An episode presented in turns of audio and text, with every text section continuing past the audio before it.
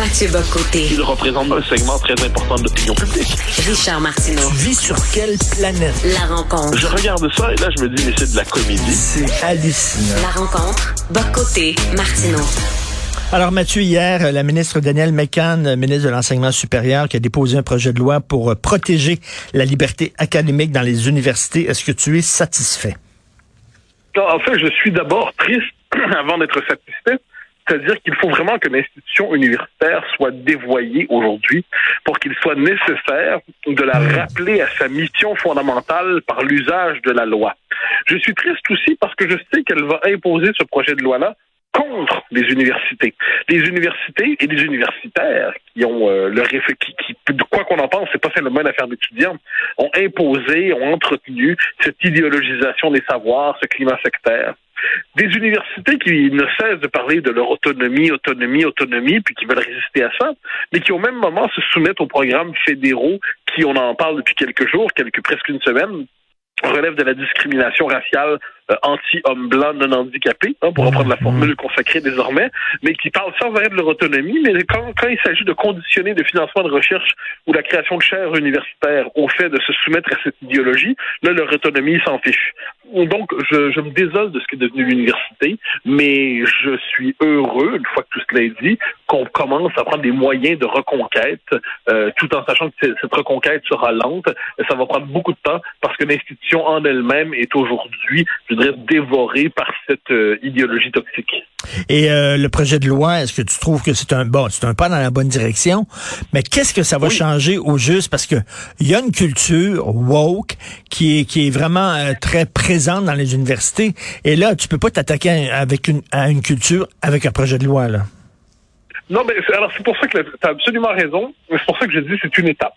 C'est une étape, c'est-à-dire c'est un signal envoyé. C'est un, une première étape dans la reconquête d'une institution, mais cette reconquête prendra beaucoup de temps parce que la culture universitaire aujourd'hui, l'approche EDI, l'équité, diversité, inclusion, qui est très présente dans les ressources humaines, les départements de sciences sociales où on confond le, savoir avec une forme de militantisme euh, woke pour reprendre la formule consacrée ou diversitaire ou tout ça, c'est l'université d'aujourd'hui. Alors, est-ce que ça veut dire qu'on doit rien faire? Non. Euh, faire quelque chose ne veut pas dire qu'on peut tout réparer d'un coup. Hein, ça, c'est la grande illusion qu'on a en démocratie. Il suffirait d'une loi pour tout réparer.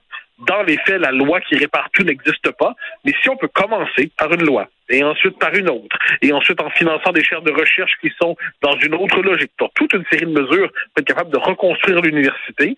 Il y avait eu, il faut pas oublier, sur le gouvernement du Parti québécois, il y avait l'idée de faire des chaires de recherche sur le Québec.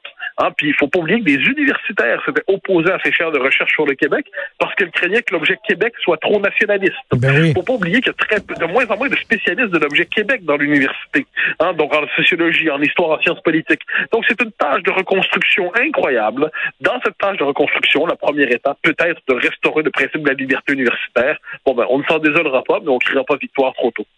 Mais cela dit, euh, tu sais, euh, euh, j'en ai parlé un peu plus tôt avec Philippe Lorange, là, qui s'assemble, qui, qui se ressemble, s'assemble, et qui s'assemble, se ressemble. Est-ce que ça va empêcher les les départements de toujours embaucher des professeurs qui sont dans, dans, même, dans la même direction idéologique, là? Bien sûr que non, bien sûr que non, et c'est pour ça que je dis ça. C'est la part inavouable ou inavouée de tout ça, c'est que le système des embauches est un système euh, quasi mafieux, euh, clanique, qui permet à des baronnies idéologiques de se reproduire dans l'institution.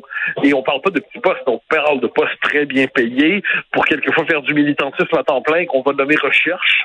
Euh, donc non, évidemment que ça, la question de l'embauche des professeurs, le fait que les professeurs s'embauchent sur le mode de l'affinité idéologique dans tout ce qui touche les sciences sociales, la littérature, la philo, ça c'est un vrai, vrai, vrai problème. Il faut, faut jamais oublier que dans l'université, comme j'aime dire, l'extrême droite commence au centre gauche. Hein? C'est-à-dire, euh, hmm. on est dans un espace universitaire. Je, me souviens de cet universitaire québécois qui avait considéré Tony Blair comme un homme d'extrême droite. Je parle d'un grand universitaire québécois, un homme renommé, reconnu. Là.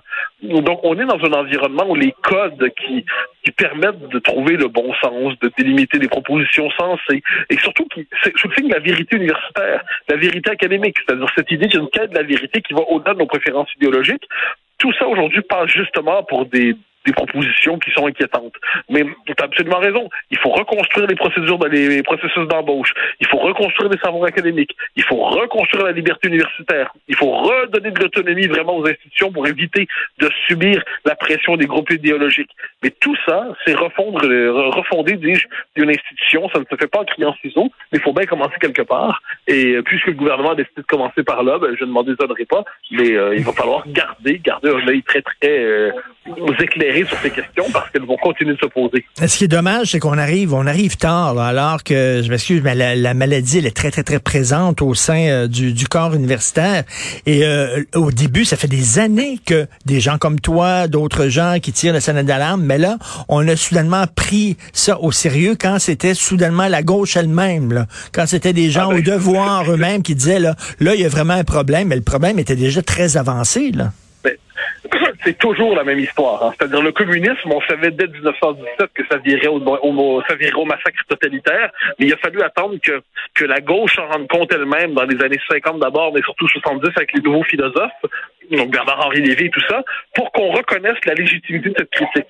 Quand elle venait de droite, on disait que c'est une critique qui était faite pour des mauvaises raisons. Donc d'accord, mais ils avaient quand même raison sur la question aujourd'hui de l'idéologie, euh, euh, appelons ça euh, trans-radicale, eh bien, quand c'était des gens comme moi, comme des conservateurs qui critiquaient ça, on disait ah c'est la transphobie, c'est inacceptable, c'est l'extrême droite, etc.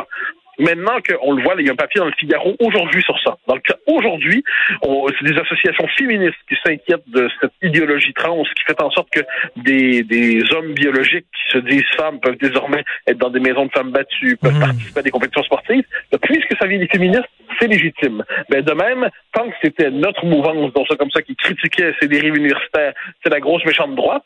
Mais là, quand c'est finalement, quand ce sont des hommes de gauche eux-mêmes qui sentent le souffle délicat de la guillotine sur leur cou, alors soudainement, ça devient une préoccupation légitime. Donc on aura beau avoir répété ça. Je me rappelle, j'avais eu un échange avec une une journaliste qui passe pour éclairer sur ces questions. Et j'avais dit, ouais, c'est drôle, hein? quand moi et d'autres, on, on s'inquiétait pour ça, vous nous traitez de populistes, puis de civils réactionnaires, et puis d'identitaires. Mais maintenant que ce sont vos amis qui s'en inquiètent, là, ça devient intéressant. Mais on, on, hmm. ça fait dix ans qu'on vous met en garde contre ça. Puis elle m'avait répondu, ah non, non, non, non, vous, vous avez des raisons réactionnaires. Bon, ben d'accord, d'accord. On connaît ça par cœur, donc on, on pleurera pas, on s'en désolera pas, on sait comment la, la partie fonctionne. Il n'en demeure pas moins que ces gens-là ont besoin. On, les, on leur annonce ça s'en vient, ça s'en vient, ça s'en vient, ils s'en fichent. Puis il faut qu'ils reçoivent finalement une gifle au visage, une deuxième et une troisième pour se dire, je crois qu'il se passe quelque chose, comme dirait en plan. Exactement. Et en terminant, écoute, je veux te parler très rapidement de politique française parce que je lis les journaux, je lis les, magazines français et j'ai l'impression que les Français sont en train d'envisager une, une victoire possible et probable de, de Marine Le Pen. Possible, oui, probable, non. On est passé, en l'espace de quelques en deux semaines en fait, de l'impossible à l'improbable. Ça, c'est-à-dire que on vient de basculer. On vient de basculer dans le champ des possibilités. Les sondages de deuxième tour sont 52-48 en ce moment, 53-47. Donc, c'est devenu possible que Marine Le Pen l'emporte, d'autant que les appuis Emmanuel Macron, il y a ce que j'appelle une majorité de désaveux contre lui. Sept Français sur dix ne voudraient pas qu'il soit réélu. Mais il n'y a pas de, majorité alternative. Mais il n'est plus inimaginable que Marine Le Pen l'emporte au deuxième tour. Euh, je pense bon, on va traverser le premier de manière euh, très probable. C'est pas certain. Jean-Luc Mélenchon a des chances. Euh, Éric Zemmour veut croire qu'il en a encore on verra bien. Mais je pense qu'on va être dans un deuxième tour Macron-Le Pen. Et à partir de là, dans ce deuxième tour, Marine Le Pen a des chances. Euh, il, faut, prendre ça au sérieux. Et là, euh, on voit déjà d'ailleurs avec le monde et tout ça, là, pendant, pendant des mois, hein, par effet de contraste, euh, parce qu'ils détestaient tellement Zemmour, il avait réservé à Zemmour leur leur tir au lance-flamme, puis Marine Le Pen était traitée de manière cordiale et, respectueuse. Mmh. Et là, puisqu'ils se rendent compte qu'elle peut gagner, là, ils ressortent l'argumentaire classique. Attention, l'extrême droite est là, l'extrême droite est là.